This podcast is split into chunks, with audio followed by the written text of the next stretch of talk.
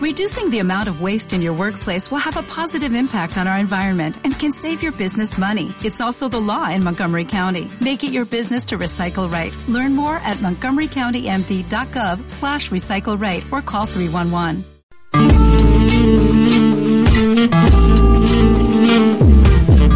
Desde la ventana. En Radio Universidad Austral de Chile. Miras, de cerca me miras. Es momento de asomarnos a la ciudad contemporánea. Desde la ventana. Me basta cerrar los ojos para deshacerlo todo y recomenzar. Con ustedes, los académicos del Instituto de Arquitectura y Urbanismo, Paulina Ivieta, Carolina Ile y Eric Arensen. Yo te siento temblar contra mí como una luna en el agua. Hola, ¿cómo están? Acá estamos de vuelta en Desde la Ventana, el programa radial del Instituto de Arquitectura y Urbanismo con los mismos de siempre. Hola, Eric. ¿Qué tal, Carolina? ¿Cómo estás? Muy bien, un poco resfriada parece, no sé si es alergia. Así que disculpe a la audiencia por la voz Alergia de a la primavera. pato. Ah, sí. Hola, Paulina. Hola, ¿cómo están? Muy bien. Hoy día tenemos a dos invitadas. Eh, una de ellas trabaja de forma regular en la Universidad Austral y gracias a ella tenemos a la segunda invitada. Y la primera invitada es Paula Villagra. Hola Carolina. Hola, ¿cómo estáis? Bien, ¿y tú? Muy bien. La Paula es arquitecto como nosotros. Sacó un postítulo de arquitectura del paisaje en la Pontificia Universidad Católica. Es PhD en percepción del paisaje en la Universidad de Melbourne, Australia. Eh, trabaja en el Instituto de Ciencias Ambientales y Evolutivas de la Facultad de Ciencias y eh, armó este grupo súper interesante que se llama Laboratorio del Paisaje y Resiliencia Urbana. Y está trabajando con nuestra segunda invitada, que se llama Susana Alves. Hola. ¿Cómo estás, Susana? Sí, muy bien. Gracias. Gracias por venir. Susana viene de súper lejos, bueno, no de tan lejos en realidad. Susana es em, psicóloga ambiental, ¿cierto? Sí. Sacó su bachelor degree, su máster en Brasil y tiene el doctorado en arquitectura en Environment Behavior Studies. Y no sé exactamente cómo se traduce eso. Es como eh, comportamiento medioambiental, estudio de comportamientos medioambientales. Sí, yo creo que sí. Tuve un problema cuando la presenté ayer en la sala. no sabía cómo traducirlo. Porque no existe la palabra estudios de exacta. comportamiento medioambiental. Sí. Sí, es Como como... estudios sobre la relación entre comportamiento y el ambiente. Perfecto. Pero cuando hablamos de comportamiento, hablamos de las personas, ¿no? Es el comportamiento de las personas, claro. Sí, Sí, sí, sí. claro. De hecho, es súper interesante porque se, su investigación se enfoca en examinar los mecanismos a través de los cuales la natura- los medioambientes naturales promueven el bienestar psicológico y físico, digamos, Claro. de las personas en estos contextos. Entonces es como, como el, el medio en el que te mueves define tu felicidad, básicamente. ¿Cómo compruebas eso que todos intuimos, o no? Y además está eh, actualmente trabajando con Paula en la relación de esa percepción del paisaje y de esa vinculación entre el paisaje y las personas en relación a las zonas de riesgo o de catástrofe, ¿cierto? Sí, en la costa acá del, del sur de Chile. Y dio una charla recién. Sí, sí, sí. En ¿Por qué no- portuñol. En portuñol, tu portuñol perfecto, se entiende súper bien. ¿Por qué no nos cuentan un poco qué hacen cada una? Y a lo mejor habría que explicarle a la gente eh, qué es esto de la psicología ambiental para poder como ponerlo en su... Susana, Sí, experta. Sí. La psicología ambiental es eh, una disciplina eh, diferente de la psicología tradicional. Trata de la relación de las personas con sus entornos, ¿no? Cómo el comportamiento afecta, como las actividades de las personas afectan los ambientes y cómo los ambientes contribuyen o no para la calidad de vida de las personas. Así que es una, una visión holística ¿no? de la relación entre las personas y sus entornos. Ese es Qué bonito, claro. es el como- objetivo principal de la psicología ambiental. Y en el caso particular de lo que te dedicas tú, Paula, Sí, lo que pasa es que nosotros estamos, ya hace rato estamos estudiando cómo es la capacidad de adaptación de personas, de comunidades, eh, cuando ocurre un desastre producido por una perturbación natural, como un terremoto, un tsunami. Ya, entonces ahora que estamos viendo eso en caso de tsunami en la costa, eh, nos ha llamado la atención, por ejemplo, que en los procesos de evacuación eh, muchas veces no suceden como lo, lo organiza el gobierno. Ya, si no, no evacúan a las zonas seguras exactamente, sino que van a otros lugares. Porque Eh, sienten que ese es el lugar más... O sea, eso es lo que no sabemos. Ya. Entonces, por eso empezamos a, bueno, con Susana nos conocemos ya hace hartos años, pero ahora eh, lo interesante era, era profundizar en el tema desde la perspectiva de la percepción de la psicología ambiental para conocer si son las características del entorno, que por ejemplo estas zonas seguras no tienen equipamiento, no tienen pavimento para llegar, iluminación, etcétera, lo que hace que no se vaya a ella, o si son eh, eh, características de las personas mismas. Hay varias Son teorías. actos de rebeldía. Actos de rebeldía, En la mitad del ser. caos, dices tú. O porque en el fondo cuando ocurre eso, más que lo que prima tu conocimiento y todo eso es tu instinto de Es el instinto, supervivencia. exactamente, claro. Entonces pues, también pueden ser características de las personas que a pesar de que tú sepas dónde están todos estos lugares, eh, la comunidad tiene ciertas características propias que hacen que eso no suceda. Entonces también, como decía Susana, eh, puede ser las características del entorno o las características de las personas las que influyen en esta relación. Oye, Susana, qué interesante. ¿Cuáles son las metodologías que usan para poder medir, cuantificar, identificar esta, cuál es el componente Sí, humano? usamos de todo. El objetivo es mezclar las cosas, ¿no? Así que para evitar las limitaciones de una solo metodología, así hacemos una mistura de métodos eh, cuantitativos y cualitativos, así entrevistas, uso de fotografías, eh, dados espaciais, assim mapas para mapear as atividades e, e los sitios que son importantes, ¿no? Para estudiar. Sí, una, una mezcla. ¿Y trabajan ustedes dos o el equipo es ampliado? Porque en el, en el laboratorio que armaste tú decía que era eh, un, un centro transdisciplinar, ¿no? O sea, ustedes dos ya son una mezcla transdisciplinar, pero en el fondo incluyen a otra gente para hacer este tipo de estudios.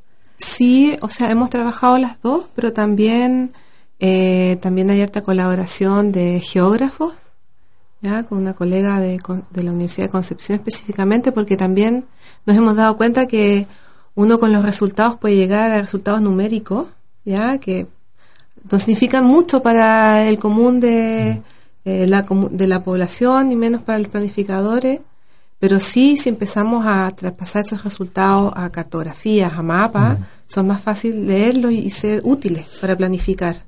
Entonces ahí hemos mezclado el, introducido el análisis espacial como exploratorio en esto de la percepción.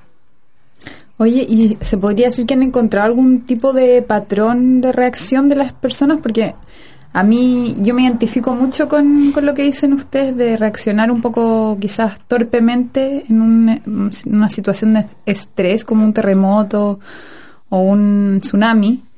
Eh, a mí me pasa que cuando tiembla o hay terremoto, eh, salgo al tiro corriendo a cualquier parte. No, no lo pienso mucho. Y en, y, pero mi, reacción es como cambiarme de lugar, como si uno sintiera que yéndose a otra parte eh, se va se, se fuera a acabar lo que el terremoto, lo que esté pasando. Entonces, por eso hago la pregunta, si es que existe algún patrón de comportamiento, porque como que se me hace difícil pensar que todas las personas reaccionan de una misma manera a un cierto evento. Es como algo súper poco racional, entonces, no sé, a mí me- eh, personalmente me pasa eso, entonces me, imagino una casa, por ejemplo, típica chilena de teja, eh, de teja, que, que te, lo que primero que te dicen, todo, y lo que todos sabemos racionalmente es que no hay que salir, porque las tejas empiezan a caer, te puede caer una teja en la cabeza y te mata. Pero yo sé Pero a que pesar de eso vas a salir corriendo. a Pero yo creo de eso que uno va a salir corriendo. independiente como las parcialidades, yo creo que uno somos más parecidos de lo que creemos, digamos, Sí. ¿cierto? Por eso pregunto si es que se dan patrones que uno pudiera reconocer. Sí, eh, yo creo que en Chile todavía es bien exploratorio, pero Susana ha hecho estudios más amplios, como esa revisión de literatura del apego al lugar. Sí, eh, tal vez sea, sea importante hablar de ese, Sí. de ese estudio de concepción, ¿no? Que eh, comparamos dos escenarios, uno de emergencia y otro de no emergencia, eh, con datos de la ciudad de Concepción, y vimos que eh, el elemento natural agua era muy, muito, muy importante en la, en la situación de emergencia, así para las personas, ¿no, Paula? Mm. Que tal vez la familiaridad de las personas, ¿no? Con, con el- sus entornos facilitó eh, eh, ese papel de- del agua, ¿no? Ese es uno de los resultados, ¿no? Ese es muy importante porque eh, un estudio que ha comparado una situación de emergencia con una de no emergencia, así muy original en, en ese sentido. Y un otro estudio, estudio más teórico, eh, un, un resultado frecuente, una revisión de literatura de varios estudios en varias culturas, ¿no? varios contextos diferentes, eh, resultó que cuando las personas son muy apegadas a los lugares de riesgo, ¿no? que son sus, sus casas, ¿no? habitan en un lugar de riesgo, tienden a haber más dificultad de seguir eh, los programas de evacuación del gobierno. Claro. Sí, y cuando después, en situaciones que deben, deben cam- cambiar de casa, retornam sempre ao lugar de, de riesgo. Assim que vemos que eh, apego ao lugar, e nesse sentido, eh, atua negativamente eh, quando fala, eh, hablamos de eh, prevenção. Esse é um resultado eh, de uma revisão de literatura. Agora devemos fazer as pesquisas no reales, empíricas, para, para ver mejor, sí. Y en, de hecho, ustedes hicieron este estudio en Concepción, el estudio comparativo, ¿cierto? Ahora también están trabajando en otras localidades, ¿no? Sí, sí, estamos acá en el sur de Chile. O sea, lo de Concepción fue en el caso de terremoto, ¿ya? Y mm, un poco la idea que engloba estos estudios es que se supone que hay, hay le llaman la segunda ciudad, ¿ya? Que emerge, eh, así se le llama un poco en la, en la literatura, pero está la ciudad que normalmente los lugares que habitamos para ir a, no sé, a recorrer, a comprar, a, a leer un libro, ir a relajarnos a los distintos lugares y después algunos de esos lugares se vuelven refugio, lugar para ir a buscar agua, para buscar información en caso de una emergencia. Esa es como la segunda ciudad que está como latente ahí, esperando. Que es una ¿Ya? manera de reorganizar los de mismos reorganizar los espacios mismos en- espacios. Y lo que pasa es que, como decía, esa es la idea de fondo de esto, buscar esa dónde está esa segunda ciudad y por qué la gente la usa. Y como decía Susana, en Concepción se identificó que los lugares eh, con agua en, en el espacio público actúan, se vuelven esta segunda ciudad, muy importante para distintas cosas. Porque podías hacerte un café, porque podías Claro. lavar una guagua, porque podías hacer un montón de Simplemente porque hay algo ahí para mirar que a lo mejor te puede sacar del, de esta cosas. perturbación ah, agua mental. así como a nivel de paisaje, ¿no? A nivel de paisaje, a nivel de Ah, paisaje. Pero creo, también ya. deben haber una serie de condiciones espaciales como Sí. alta congregación de gente, espacios abiertos, no sé, una serie de condiciones más allá de, De- de la claro, percepción. o sea, hay- por ejemplo, hay- un gimnasio o que siempre Claro, en el caso de terremoto, refugio. por ejemplo, se, mm, se eliminan todas esas variables porque el gimnasio te puede caer. Ya. ¿Entiendes? En el caso de tsunami también podría ser, pero ahora que estamos viendo tsunami, estamos hipotetizando porque todavía no, no se ha hecho ese estudio que tiene que ver, bueno, la gente va a zonas altas, distinto a un terremoto. Y se hipotetiza que el, el tipo de infraestructura que se tenga ahí va a cambiar el- la percepción y el uso de esos lugares. No sé si ustedes alguna vez han ido a una zona segura, pero pero es O sea, ellos sin son como miradores, no hay nada. digamos, Claro, están no hay nada en Sí, sí, sí, general, no hay nada en general. Entonces, un, justamente un estudio que mm, hizo eh, una estudiante italiana de doctorado que estuvo con nosotros el año pasado, del mismo grupo de investigación que trabaja Susana en Roma. Ella hizo, con los datos que teníamos, eh, le interesó abondar en esto de la evacuación. Y, y le preguntaba a la gente cuáles eran los elementos ideales para estos lugares. ¿ya? Entonces, al identificar esos elementos, nosotros estamos ahora manipulando fotos de los lugares con esos elementos y viendo si eso realmente es o no. ¿ya? Claro, porque por ejemplo, cuando Susana hablaba del apego al lugar como un problema para poder hacer que la gente se vaya, al mismo tiempo uno podría entenderlo al revés y decir, para que la gente se vaya al lugar que yo quiero, puedo construir apego con aquellas zonas seguras, por ejemplo. Puedo Sí, entrenar a la exacto. gente para que sienta apego con esos Esa- lugares. Esa es exactamente la idea. claro. Como que si estos elementos son capaces de, porque eh, al no tener nada ahí, tú en la vida cotidiana tampoco vas a ir mucho. Si no tenés equipamiento, no tienes luz, tienes un perro de repente que te sale persiguiendo cuando vais subiendo al cerro, ¿no es cierto? Cambio, al tener algo, a lo mejor se empieza a generar una relación, o por el tiempo empiezan a conocer el lugar. Y puede surgir ese apego a la zona segura. Claro, entonces tú puedes decir, ya me tengo que ir de mi casa, pero sé a dónde voy, ¿cierto? Claro. O lo conozco. Sí. Y sé, como que ya me he imaginado dónde me voy a sentar o, o dónde voy a llevar mis cosas. Yo me acuerdo que para el terremoto que del 2010 ¿Mm? en Santiago, estaba en el Parque Bustamante y bajé y apareció esa ciudad de la que ustedes hablan, esta ciudad post-trauma, digamos, y el eje completo del Parque Bustamante estaba lleno de gente, lleno de gente, y era una, eh, una especie como de campamento en el cual se armaban pequeños círculos de personas comentando, gente que tiraba frazadas y se armaba realmente como una especie como de laberinto de gente sentada en el parque porque se estaban alejando de las construcciones y también porque en ese parque siempre nos sentábamos, o sea, era un lugar en el que todos sentíamos que era un lugar seguro y que todos hemos visto infinitas veces llenas de gente, porque es un lugar donde hay muchas manifestaciones, es un lugar en el cual como que te imaginas que hay un montón de gente que cabemos y que cabemos bien, digamos. Sí.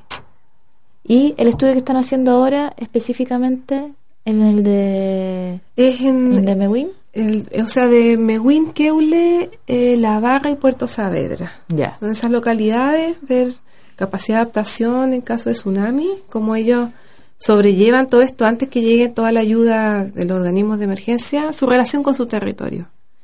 Eh, entonces ahí estamos viendo específicamente cómo eh, perciben estas zonas eh, seguras, cómo cambia esa percepción si introducimos elementos en la zona segura, eh, qué tipo de elementos. Ahora estamos haciendo un estudio piloto en que nos hemos dado cuenta Sí. algunos errores del instrumento, hay que pulirlos y, y la idea es aplicarlo octubre-noviembre. E aí comparar não, as áreas construídas com áreas ambientais eh, e ambientais com intervenção. Assim, e são três, Ujú. três cenários aí de comparação. Assim que um estudo muito bonito em, em termos de metodologia. Claro, porque yo todavía no entiendo cómo lo hacen, porque es súper complicado. O sea, tenéis un tema como de percepción, ¿cierto? Y como de, mm, perdonen, desde la absoluta ignorancia, estoy preguntando de verdad, en el fondo tienes como un registro de entrevistas que te cuentan como experiencias asociadas al espacio, ¿cierto? Te dicen, yo corrí por tal lado, o siento que tal cosa tiene tal condición espacial. O- es más, más, más simple que una entrevista. O sea, el, yo, yo pienso, es como, mm, por ejemplo, nosotros usamos hartas fotografías, Ya, que o las imprimimos, en este caso las pasamos en, un, en una diapositiva, en una presentación. Si está en empresa, la gente le pedimos, por ejemplo, a veces que eh, las agrupen como las usarían en caso de, de, de tsunami o de terremoto. ¿Y, por qué, qué? qué, qué muestra la fotografía? muestran los lu- lugares. Ese es un estudio previo que identificar los lugares, cómo sacar la foto, esto otro cuento, otro cuento. Claro. O si no, en este caso estamos eh, pasando un PowerPoint y que tienen que evaluarla según ciertas escalas que están predeterminadas también en la psicología ambiental, que son frases que la gente evalúa su vinculación con ese, si esa imagen tiene que ver con esa frase o qué tanto, por ejemplo, esa frase concuerda con la imagen según su propia visión. Sim, são afir- afirmações, afirmações se diz? sí, afirmaciones. Sim, e te, temos uma escala e deve julgar essa afirmação de acordo, se, se, se é de acordo, eh, medianamente, Medianamente. ou não, assim, para cada... Não? E de, depois temos uma forma de avaliar essas questões. ¿Y qué tipo de afirmaciones, por ejemplo? Por ejemplo, Sou eh, muito, sou muito apegado a este Ah, lugar. perfecto. assim. o yo, eva- ok. yo evacuaría a este lugar. Súper. O los elementos construidos de este lugar eh, me dan seguridad. são Entonces, frases... ellos ven la imagen y evalúan. Sí. Evalúan. Entonces tenemos. ¿Y por tienen, ¿Y tienen focus group así como que trabajan con adultos y con niños, por ejemplo? ¿O trabajan siempre con toda la población cruzada? mayores de 18 años por un tema de, ¿De qué? consentimiento informado. Ya, de, de la investigación por ahora, pero hay muchos estudios de percepción que se hacen con niños también. Por eso también se usa harto el juego, porque es más fácil para los niños Claro. transformar Más- más una fácil. entrevista en un juego, En como el- lo, lo Sí. lógico. Sí, sí. ¿Les parece que vayamos a escuchar la primera canción? Sí, perfecto. Bueno, para hacer un homenaje a estas fiestas patrias, eh, vamos a escuchar a un grupo chileno de los años 60 que se llama Los Blobs. La canción, el hit de los Blobs, eh, Locomotora. Locomotora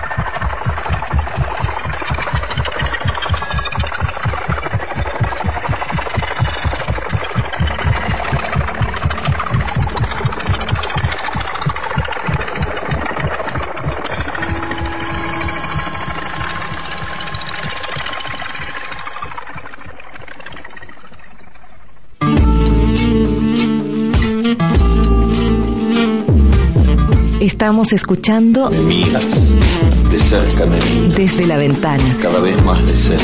en Radio Universidad Austral de Chile. Yo te siento temblar contra mí como una luna en el agua.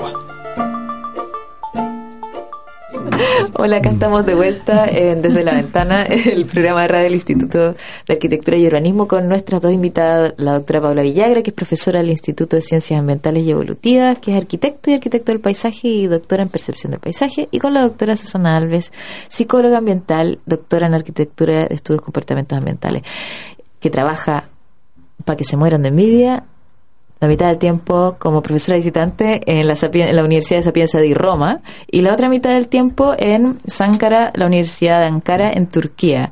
Y está de visita en Valdivia, así que todos envidiamos un poco a nuestra invitada. Están todos, todos invitados a Roma. Muchas gracias, por favor. Eh, estábamos hablando de... Estábamos hablando de la relación entre eh, las personas y el medio ambiente y ahí surgió una, me surgía la pregunta, por, por supuesto que es mega obvia, ¿no?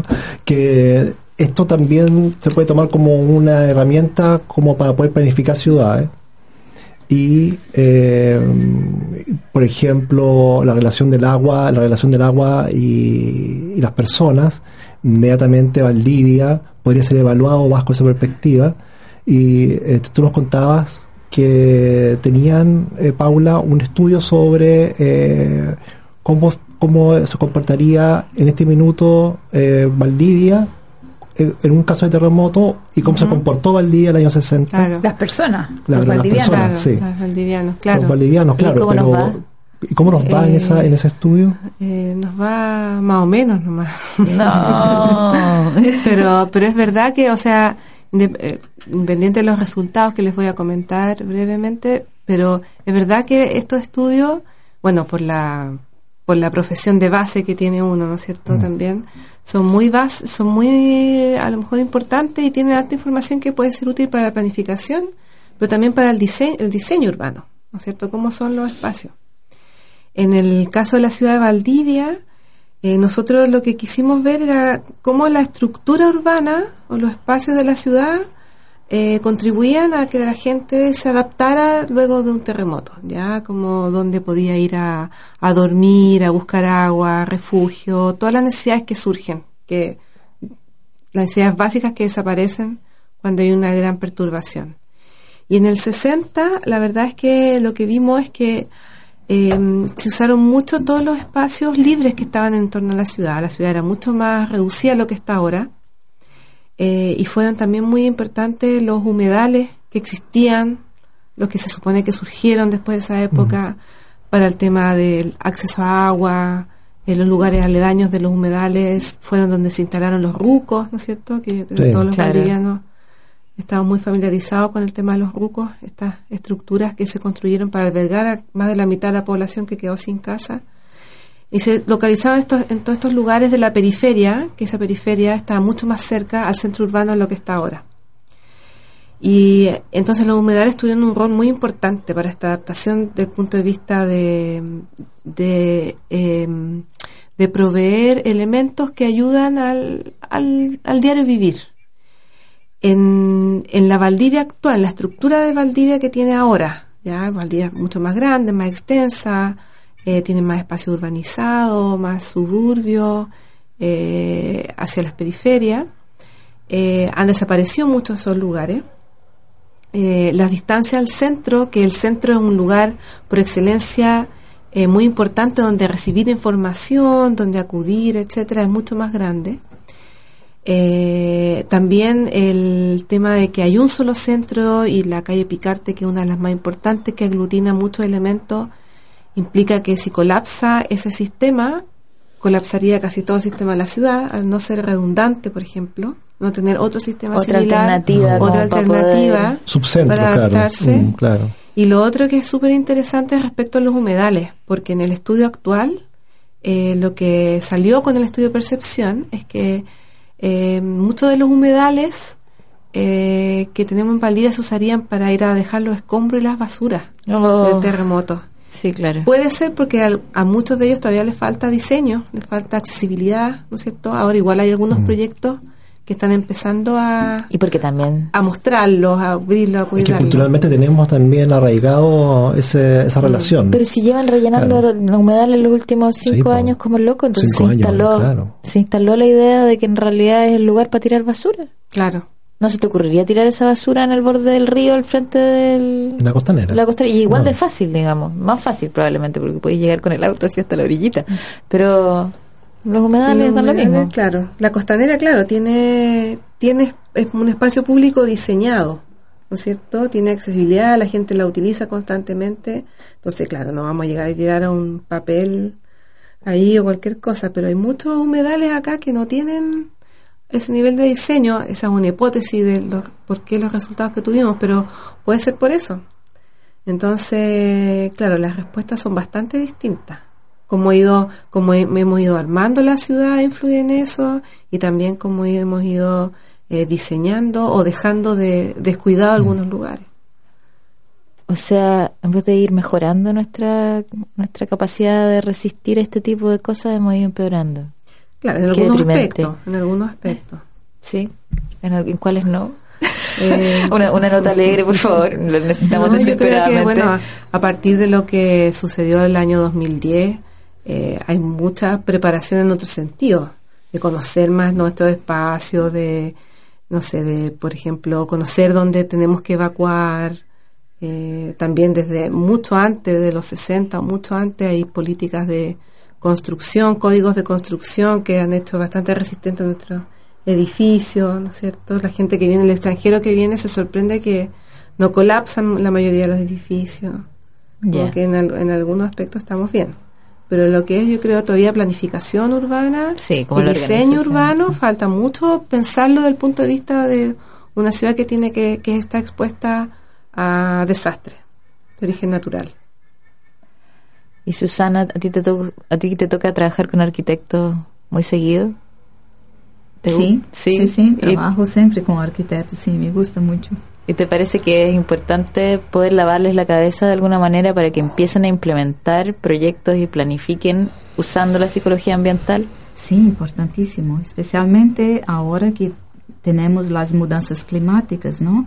Así que pienso que la psicología tiene un papel fundamental ahí, porque eh, tiene una visión, una visión holística, ¿no? De, de ese comportamiento ambiente que puede ser mu- mucho útil, ¿sí? Para las campañas y para la planificación.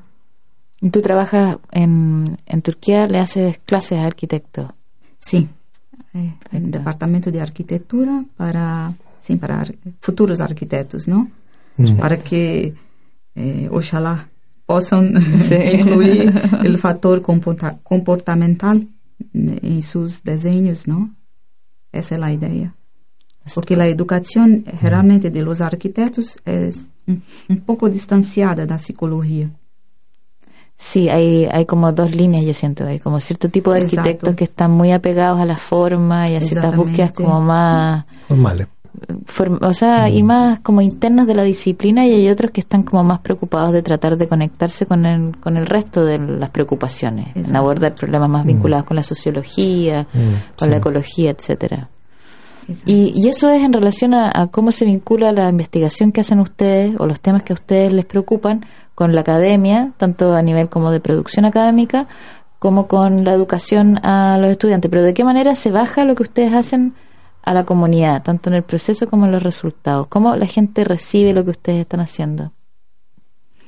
Em, bueno, eh, charlas como la que diste el... ¿Cuándo fue? ¿El martes? Sí, El martes, sí. ¿no es cierto? Que está abierta la comunidad, que tuvo bastante interesante la discusión, Sí, la ¿cierto? discusión, muchas preguntas eh, importantes y relevantes y mucho interés también. Sí, había, había personas de, bueno, del hospital de acá de Valdivia, del ejército, Sí, académicos también, hartos estudiantes de distintas áreas interesados en el tema. Bien mezclado. Oye, pero toda la gente que tiene que ver con la planificación a nivel Sí. eh, de la ciudad, eh, el MIMBU, eh, la municipalidad. municipalidad. Eh, es un tema, debería ser un tema que es muy importante. Es- Estamos en una ciudad como es vulnerable, somos vulnerables. Todas las ciudades son vulnerables. Creo que Valdivia especialmente es vulnerable. Entonces, ¿cómo, cómo puedes eh, colocar el tema en el tapete? Mira, con el, la, la Ceremia acá del Mimbu, nosotros colaboramos harto. Y ellos también, bueno, aparte de participar en, en- en las actividades que hacemos, eh, también hay un curso que armé en la universidad, un optativo para, para geografía que se llama Georresiliencia Urbana. Y siempre lo tratamos eh, con un caso que, que tiene también el, la Ceremia acá del Mimbu, que es la, es la, es el sector de Coyico, que lo están, es uno de los barrios a nivel nacional que se seleccionó como estudio piloto para hacerlo mejorar su capacidad de respuesta al riesgo. Entonces, mm, ellos nos van a contar de eso, nosotros vamos a terreno, los invitamos a los resultados que dan los estudiantes para tratar de hacer esa interacción. Y resulta algo bastante interesante, yo creo que para ambos lados. Em, bueno, y lo otro que hemos eh, hecho también que salió, ha sido bien interesante, que con los resultados de una investigación previa con el tema terremoto, inventamos un juego que se llama eh, La Metrópolis de la Emergencia. Entonces, ese juego básicamente le ponemos un escenario de emergencia a la gente, un plano. Les damos muchos servicios que pueden comprar y muy poca plata, como es la realidad de la planificación. Y entonces ellos tienen que planificar eso para reducir, mejorar apego, cosas que les vamos explicando previamente en un seminario.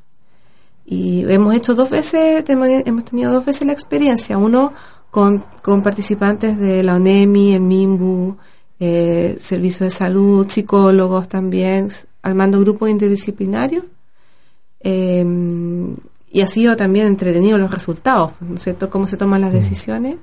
Y otra con un, ahora hace poco, con un, también un grupo interdisciplinar de estudiantes de un diplomado de riesgo en Santiago.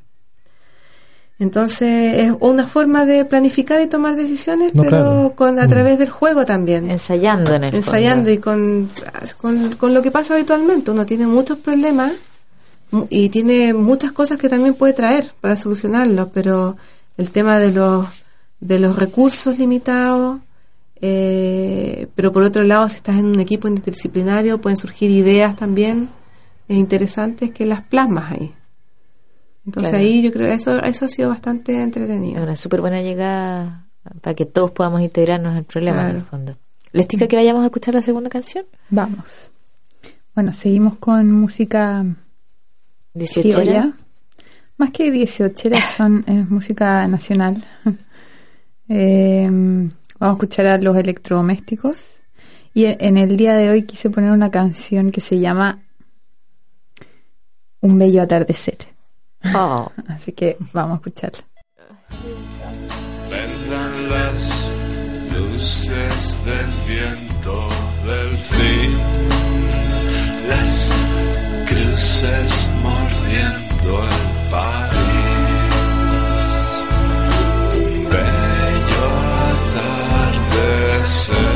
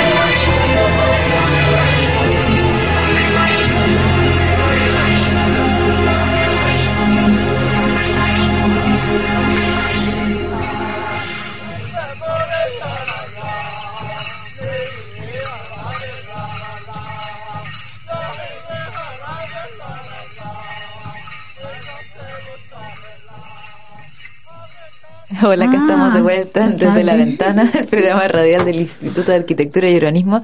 Y Paulina se estaba jactando que la canción que escogió era muy buena. Un poco de cerca la ¿Qué voy a recomiendo. jactar yo si yo ni tengo nada? O sea, yo no Pero la nada. elegiste. La canción no la hice yo. Acá estamos con nuestras dos invitadas, la doctora Paula Villagra, arquitecta y arquitecto del paisaje, doctora en percepción del paisaje y colega nuestra porque trabaja en la Universidad Austral, con la invitada internacional estrella que tenemos hoy día, que es la doctora Susana Alves, psicóloga ambiental, que ha sido excelente tenerla acá. Muchas gracias.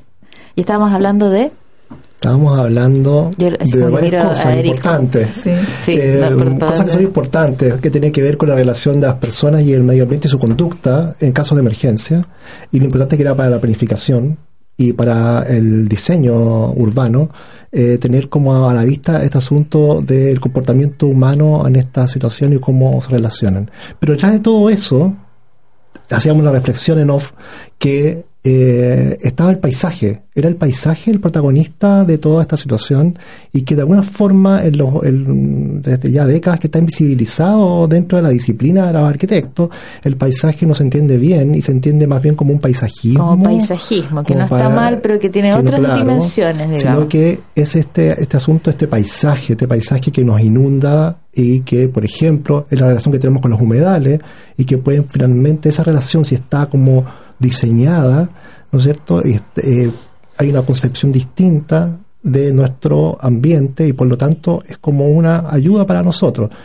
Paula, tú tienes una, un, un doctorado en, en, en arquitectura del paisaje, percepción- en percepción del paisaje, como que nos podías explicar un poco más esta, esta diferencia que siempre nos confundimos eh, Claro. entre paisaje, paisajismo, etcétera. se, se habla harto de paisaje y se relaciona más a todo lo verde, ¿no es cierto? Mm. Eh, también porque el, el término se usa mucho en otras disciplinas como las ciencias forestales, eh, ciencias ecológicas, y que está más vinculado a ese ambiente más natural, entre comillas, sin intervención.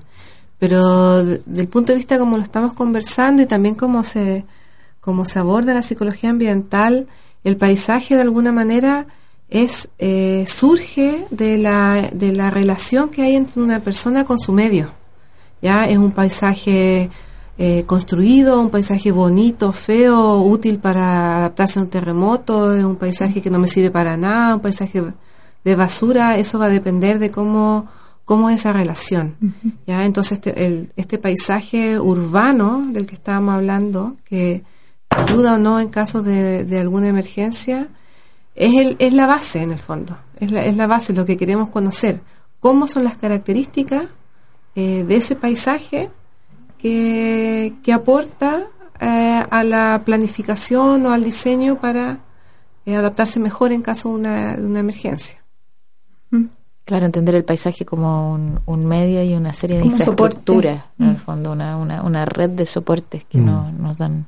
E Valencia. diretamente conectado com as cidades, porque geralmente se estuda o paisagem como diverso de, de los ambientes construídos, ¿no? Como sí, como si fuera algo como separado. la zona rural separados, es el paisaje. opostos. Claro. E Sí. a nossa intenção, e nosso trabalho é unir, não? Sí, ahí ese es el momento interesante en el que las cosas se ponen difíciles, ¿verdad? Cuando en realidad las definiciones tanto de- del paisaje natural, paisaje construido empiezan a ser una sola cosa y cuando las personas tienen que se relacionan con esos dos bordes y tienen que reaccionar ante ellos. Tú en, eh, cuando estábamos en, en el en el intermedio escuchando la canción ah, decías que en realidad eh, lo más importante de todo era recalcar que la participación con la ciudadanía para la trabajo con el, para el trabajo del paisaje y de la planificación era esencial. Sim. E promover uma visão participativa, não? Trabalhar diretamente com as pessoas, não? E, e valorizar a sua experiência, não? Que, que tem, não? De, de tanto tempo e o- os usos que fazem na vida cotidiana. Assim que mais que educar a popu- população é trabalhar eh, conjuntamente. Sí. Yo algo que he aprendido al acercarme al tema de la psicología ambiental y que yo creo que es clave para todo esto es que la percepción de la, de la gente no es ni buena ni mala, es. Y por alguna razón es así. Entonces Claro. eso es lo que debemos conocer si que realmente sí. queremos cambiar acciones o mejorar cosas. Claro, eh, Sí. Es interesante porque quizás acá en Chile falta un poco de eso que dices tú de la psicología ambiental Mm. y se habla mucho de estos mecanismos de participación ciudadana, pero quizás desde este otro enfoque de la psicología ambiental se le podría dar una vuelta y que realmente fueran eficientes estos mecanismos, no Yeah. como llegar con un proyecto diseñado, me lo aprueba o no me lo aprueba, sino que empezar a entender cómo estas personas perciben el lugar y con, Mm. con ese Exacto. con ese material poder llegar a algún O sea, diseño. es súper interesante que la Susana esté acá, porque en realidad en Chile, nos comentaba Paula, no, no hay nadie que haga lo que hace ella. Y para nosotros los arquitectos, sobre todo Eric ahora y Paulina con el tema del diplomado en paisaje, que, El problema del paisaje que, que- está que- que reviviendo. estamos tratando de revivir, ¿cierto? Eh, resulta súper interesante gente que está tratando de vincular el espacio con la gente. Sí, pero realidad es que hay una malformación de los arquitectos, yo creo, de todas las escuelas de arquitectura. Yo acá meto a todos en el mismo saco. Todo en el mismo saco, no, porque no- nadie tiene la oportunidad de defenderse. De que no tenemos, no tenemos una, una visión del paisaje, no incorporamos al paisaje dentro de nuestra visión de la arquitectura. Lo que pasa es que en otros hemos- lugares existe de derechamente la carrera de arquitectura del paisaje. Uno se puede formar en pregrado con esa profesión. Sí, claro, pero y es es que que... es distinta de la arquitectura. No, no, no, pero es que de todas maneras, pensando en que realmente es una es un atributo tan importante y así es un- y, y tiene un beneficio tal, eh, puede pa- poder como imaginar la arquitectura considerando todo el asunto del paisaje que, lugar, claro. que no puede no considerarse, ¿no? Y, lo- y con lo complejo que es eh, todos los aspectos del paisaje. Creo que es algo que debería estar en las mallas curriculares de todas las escuelas de arquitectura, ¿no? Mm. Sí.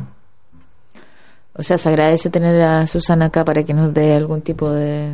Lección. Sí, no, y, y la Paula y Susana como que estén, que empujen. Yo, yo creo que siempre es necesario tener gente que empuje los temas y que los lleve y que los comunique de tal manera que la gente empiece a enterarse de las complejidades que significan enfrentarse a problemas de crisis, por ejemplo, naturales, en contextos urbanos naturales, considerando a la gente, considerando la, el crecimiento, o sea, empezar a entender los problemas con la complejidad que tienen y no y no por, por así como hacer el efecto laboratorio en el cual como que uno aísla el problema por completo y toma decisiones como eh, demasiado separadas de la realidad. Estamos llegando al final de nuestro programa, así que yo por mi parte quiero darle las gracias por estar acá. Ha sido un placer. Creo que es muy bonito que la gente escuche. am, Susana, tenerte acá es un gusto. En realidad, mm, psicólogas ambientales no están, no, no hay Sí, gente no, que nos hable. invito. Sí, gracias a ustedes por la invitación. Y gracias Pablo por gestionarlo todo y por contarnos un poco lo que están haciendo y por darnos un poco claves de, eh, de cuáles son las preocupaciones y las posibilidades de, de lo que están haciendo. Es que tengan un feliz 18 y Eric, Bien, que esté muy bien. Nos vemos Muchas el próximo gracias jueves. a nuestras Y a invitadas. cueca. Y a Sí. ustedes por escucharnos. Gracias y a si- nuestras y si- invitadas, si no maneje. Eso. Besos, chao. Chao. Muchas Buenas gracias. tardes. Bueno. Muchas gracias por su atención. Miras, de cerca me miras, cada vez más de cerca. El próximo jueves nos volvemos a asomar desde la ventana. En Radio Universidad Austral de Chile. Yo te siento temblar contra mí, como una luna en el agua.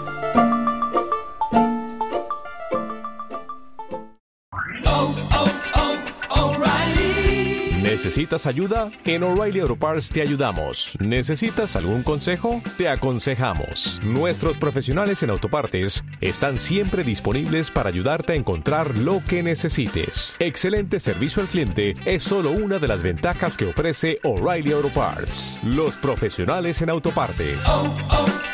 O'Reilly Auto Parts.